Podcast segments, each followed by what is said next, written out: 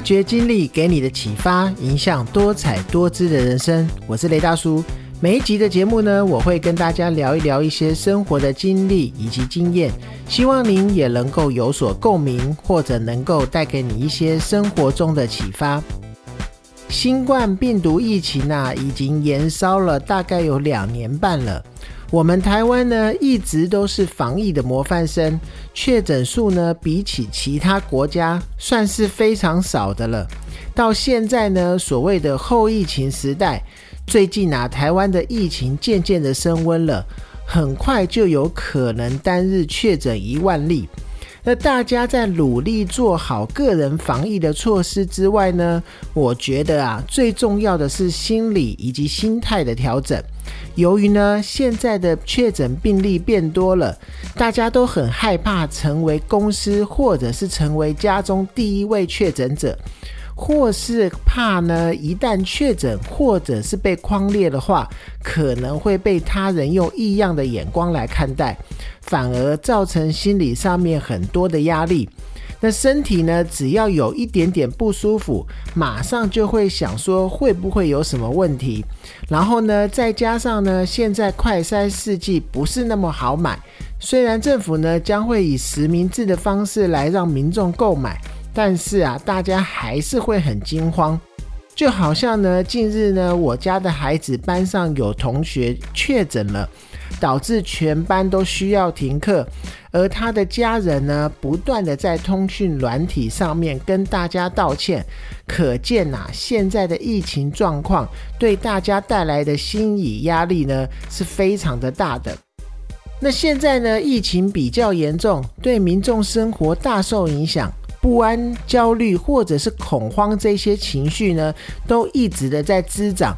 那防疫期间呢，不仅要顾好自己的身体健康，心理的调试其实也是非常重要的。那关于这部分呢，台北市立联合医院松德院区新生医学科的一个主治医生陈义龙表示呢，人们呢因为疫情影响了正常的生活。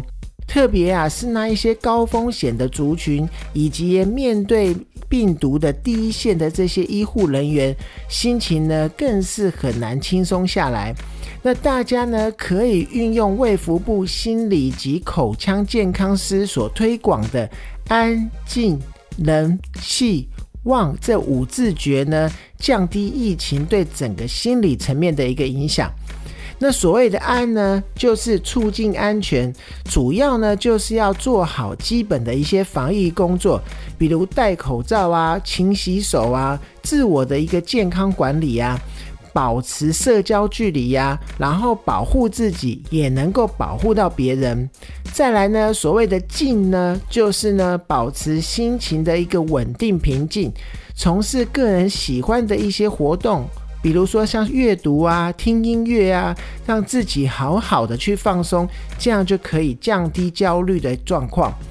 那再来人呢，就是呢提升防疫的能力。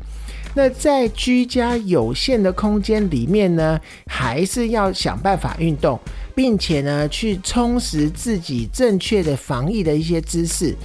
再来就是系呢，就是促进联系。那利用网络的视讯或者是电话呢，保持人与人之间的一个互动。如果说啊，如果有亲朋好友被隔离的话，更要去多关心他们，支持他们。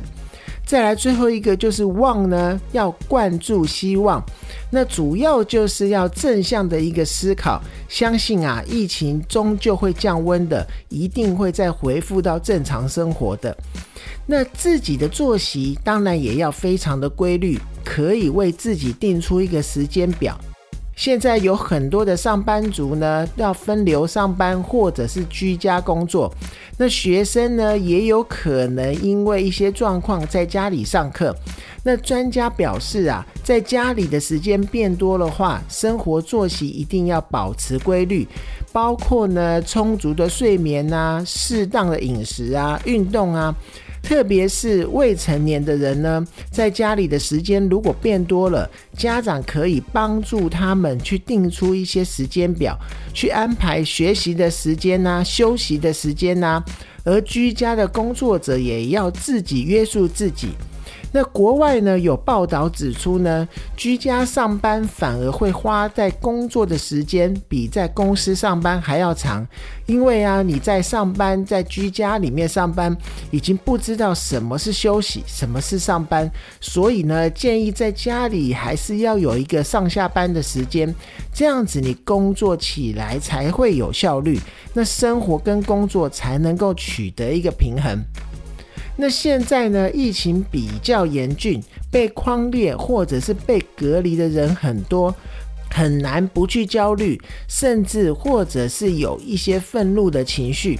那在国外统计呢，因为疫情被隔离，然后被追踪或者是确诊的，那容易并发出很多的一些身心的一些状况、一些症状，比如说呢是失眠呐，或者是焦虑啊。建议还是要多跟一些人有接触。当然，因为疫情的关系，可能不能参加聚会，但是可用电话或者是视讯与人保持交流。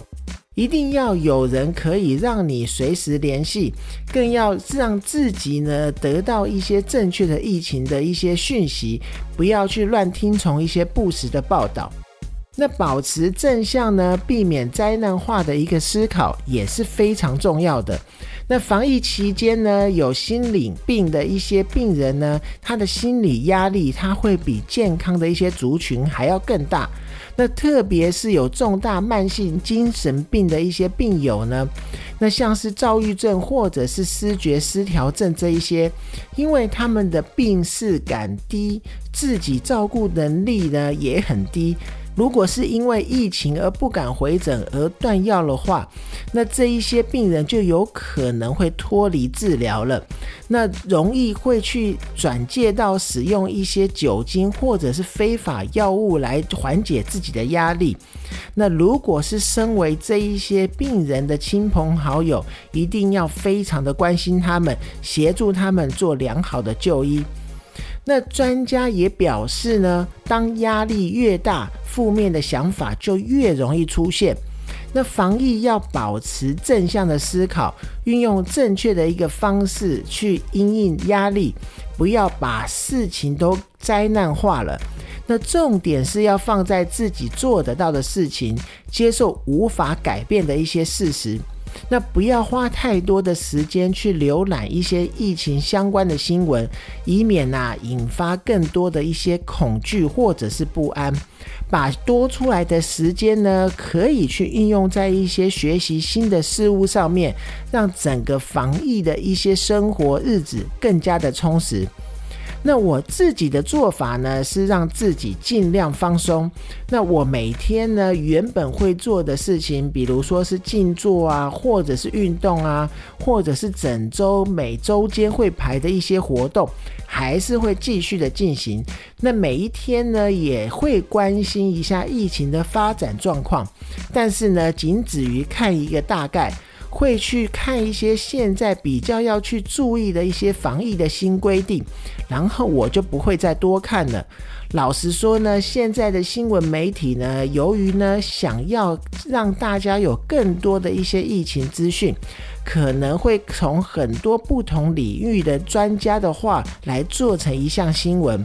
那当然呢，专家说的都是有根据、有道理的。但是啊，听多了各种不同的意见之后呢，反而会让自己陷入了很两难的一个状况。所以呢，只要把自己的心情放松，把自己该做的一些防疫措施把它做好，反而是最重要的事情。那再来呢？我觉得还有一项非常重要的事情，就是呢，尽量不要给生活周遭有确诊的一些亲朋好友，或者是同事，或者是一些隔离者，加上一些压力。那也不要去过度担心自己会不会变成公司或者是家中的第一位确诊者。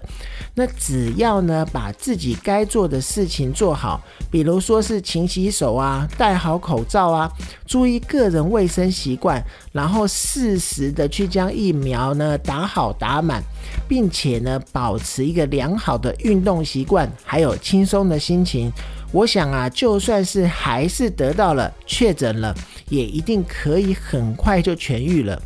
保持好的、正确的一个观念去面对生活，我想啊，疫情终究有散去的一天，终究有一天能够让大家恢复正常的生活。那今天的节目呢，就到这边。如果你是使用 Apple Podcast 收听的话，请帮我五星鼓励，或者有任何的问题，均可以留言告诉我。